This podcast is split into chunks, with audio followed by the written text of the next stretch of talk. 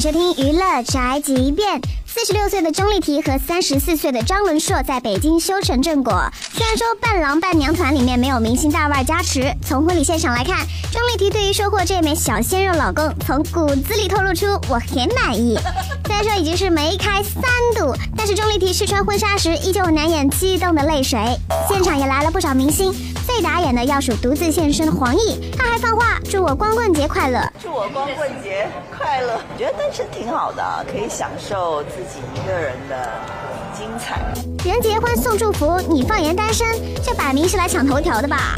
要说整场婚礼最感人的一幕，这是在张伦硕为钟丽缇戴完戒指之后，钟丽缇的表白。下一辈子能不能早点娶我吧？终于等到你，祝二位白头偕老。这是本台记者范和发来报道，以上言论不代表本台立场。